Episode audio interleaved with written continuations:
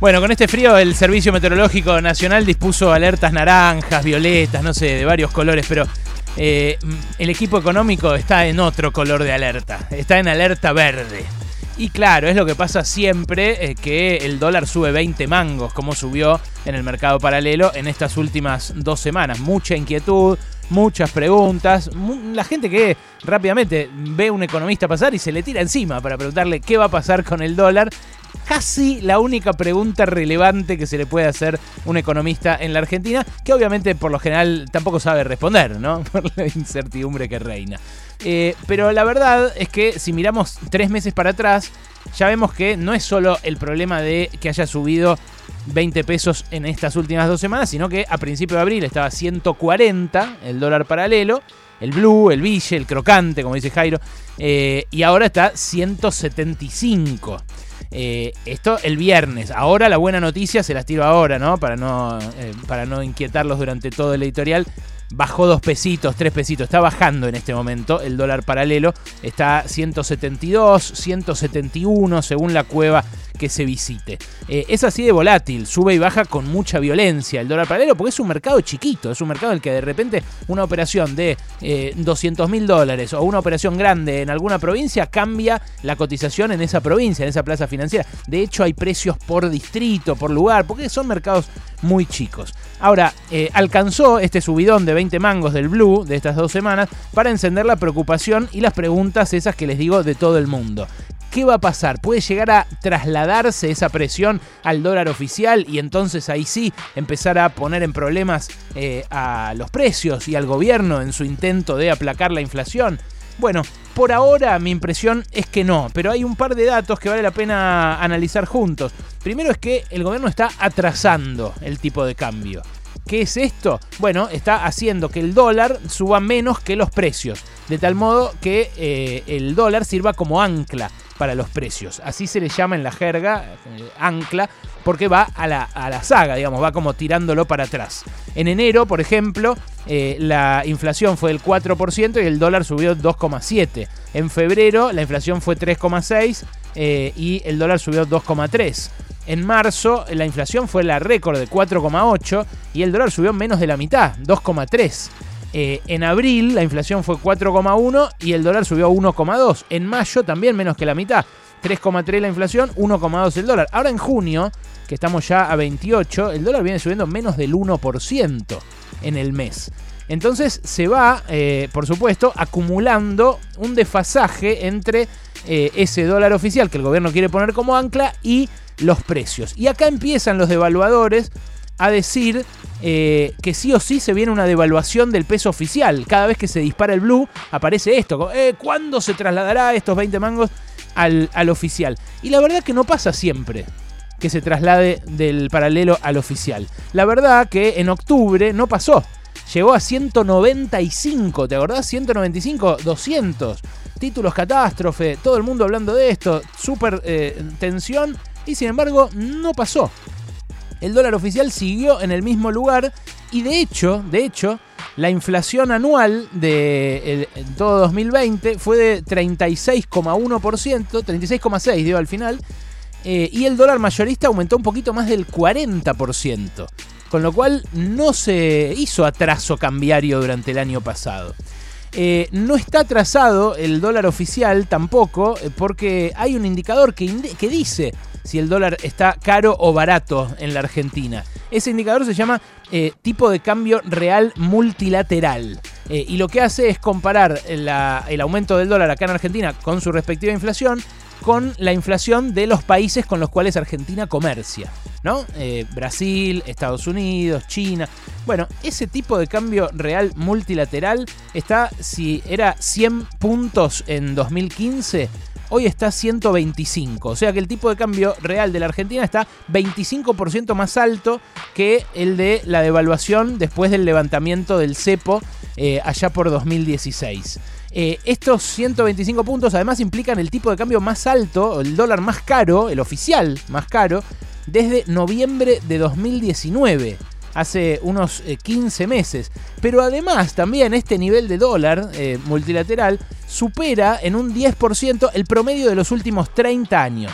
O sea que hoy el dólar está caro en comparación con la historia de los últimos 30 años. ¿Qué quiere decir que el dólar está caro? Que nosotros estamos baratos. Eso se entiende, ¿no? O sea, cuando el dólar está caro, nosotros nos cuesta más comprar algo importado, le resultamos más baratos como personas, porque nuestro sueldo en dólares está eh, más bajo, a alguien que quiera venir a invertir de afuera. En fin, eh, es eh, una, situación de devaluación. Y coincide mucho en esto, la historia argentina, los momentos de dólar muy caro, o sea, de peso muy devaluado, con momentos de malaria, de milladura, como la que estamos viviendo ahora. Por lo general, cuando el peso está muy devaluado, nosotros somos más pobres. Argentina en general es más pobre. Durante todo el gobierno de Néstor Kirchner, por ejemplo, el tipo de cambio estuvo recontra alto, el dólar estuvo caro. La economía creció un montón, pero los salarios eran bajísimos. Era, venían del pozo de aquella devaluación de 2002. Eh, ahora, la cuestión es qué va a pasar en el futuro. Esa es la pregunta que nos hacen a los economistas todo el tiempo. ¿Qué va a pasar ahora con el dólar? Y sí, se va a ir acumulando ese desfasaje que decía yo de mes a mes eh, el dólar subiendo menos que los precios. Eh, pero ese desfasaje eh, no es un desfasaje que parta desde la neutralidad, es un desfasaje que parte desde este lugar, desde un lugar en el cual el tipo de cambio ya estaba alto, el dólar ya estaba caro y nosotros ya estábamos baratos.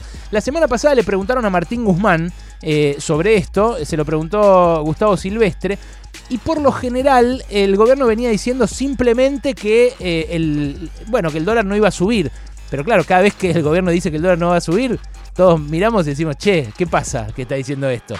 Tememos que sí, que vaya a subir. Pero Guzmán incorpora un argumento adicional. Escucha todos los indicadores económicos están yendo en la dirección que nos muestran que tenemos más robustez. Alguien podría decir, sí, pero la inflación estuvo por encima de la pauta de depreciación del tipo de cambio. Y yo lo que les digo es, ok, pero también tenemos términos de intercambios más favorables. De modo que la respuesta a esa pregunta es no. Hoy no hay eh, expectativas de que haya una devaluación luego de las elecciones. Bueno, ahí está la diferencia de este año respecto del año pasado. Eh, tenemos tipo de cambio más favorable. ¿Qué pasó? Subió la soja. Subió la soja y va a traer a la Argentina eh, por lo menos 10 mil millones de dólares más de lo previsto originalmente. Eh, bueno, con ese elemento y con lo que les decía del tipo de cambio real multilateral, si uno analiza la economía argentina como cualquier otra, no hay ninguna razón para que haya otra suba del dólar fuerte. Quizás sí habría para que pase lo que le dijo eh, Juan Carlos Fábrega, el expresidente del Banco Central, a Jairo. E, este fin de semana lo publicó acá en, Radio con vos, Jairo Straquia. Eh, dice Fábrega que lo que sí puede pasar es que haya una corrección de la divisa después de noviembre, después de las elecciones, de entre el 15 y el 20%, o sea, del, desfasaje acumulado durante este año. Eh, ¿Por qué? Y bueno, porque el gobierno tiene casi 4 mil millones de dólares más de, reservas netas en, en, todos los primeros meses de este año, por lo que acumuló de la soja, y con eso puede hacerle frente a la presión devaluacionista, pero tampoco que tiene para tirar al techo o para revolear a la marchanta. Eh, ahora, este año va a haber eh, una balanza comercial, como les decía, superavitaria fuerte. Superavitaria en casi 15 mil millones de dólares. Encima no va a haber casi gastos por el turismo en el exterior. Esa balanza en general es muy deficitaria para la Argentina, porque viajamos mucho los argentinos. Este año no. Ahora, en general, una economía con esta cantidad de dólares, con este precio de la soja y con esta actividad y encima sin poder viajar, debería eh, tener la tendencia al revés, a que el dólar baje. Pero la realidad argentina está marcada por la fuga de divisas. Y por eso es que apenas sobra un dólar, alguien se lo compra. O para mandarlo a una cuenta en el exterior o para atesorarlo acá en el país. Y por eso lo más probable es que el gobierno tenga que intensificar los controles de cambios. Los controles eh, que impiden que la gente compre ilimitadamente dólares y que estos controles tengan que mantenerse durante todo el gobierno. Eh, ¿Por qué? Y bueno, mira este dato que le leí justo a Horacio Robelli el fin de semana. Desde 2000 para acá, en estos 20 años, Argentina acumula un superávit comercial de 176 mil millones de dólares. Con toda esa guita podríamos haber levantado puentes, rutas, autopistas, trenes, ciudades enteras podríamos haber hecho hospitales ni que hablar para el COVID. Es casi la mitad del PBI, casi la mitad de lo que producimos en un año. Y sin embargo se fue todo por esa canaleta de la fuga. Una parte en viajes, en servicios que pagamos en dólares y que efectivamente gastamos. pero otra parte mucho mayor en compra de dólares para atesorar o para fugar a cuentas en el exterior. Mientras ese condicionante se mantenga y mientras la deuda se mantenga como cristalización de ese condicionante, acá los problemas con el dólar van a seguir, porque Argentina tiene una economía bimonetaria, ya piensa determinadas transacciones, determinados eh, determinados em, eh, mercados en dólares, como el mercado de casas, por ejemplo, de departamentos, y no hay tasa de interés que convenza a alguien de ahorrar en pesos en vez de en dólares. ¿Por qué? Y bueno, por tantas veces que eh, se quemó con leche y que ahora, bueno, ve, la vaca, la ahorrista, y llora. El ahorrista siempre se va a tirar encima de los dólares, haya la tasa que haya, eh, y esta es una discusión que también está eh, siguiendo el gobierno, porque piensa en subir una tasa de interés para hacer más tentador al ahorrista una colocación en pesos, pero porque sabe que el dólar está ahí permanentemente. Son los elementos que tenés que tener en cuenta para analizar esta alerta verde, para no quedarte en el título que hizo perder mucha guita a mucha gente, ¿eh? a mucha gente que creyó que allá a 195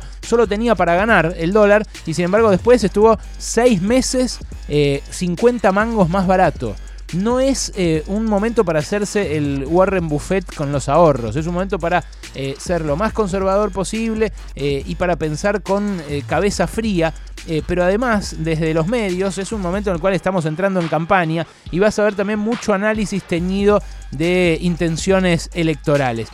la alerta verde está entre nosotros. Hoy retrocede el dólar paralelo, pero hay un montón de elementos para pensar que la tensión se va a quedar ahí, en los mercados paralelos, en la brecha, en la brecha con el dólar financiero, con el contado con líquido, con el dólar bolsa, y no va a forzar una devaluación del eh, oficial, que es en definitiva el que nos importa porque es el que determina los precios. Eh, hay una alerta, esa alerta verde está. En Argentina nunca se puede decir que no va a haber problemas, que no va a haber sobresaltos o que el dólar no va a subir. Eh, pero ojo, porque muchas veces la alarma la encienden con otras intenciones.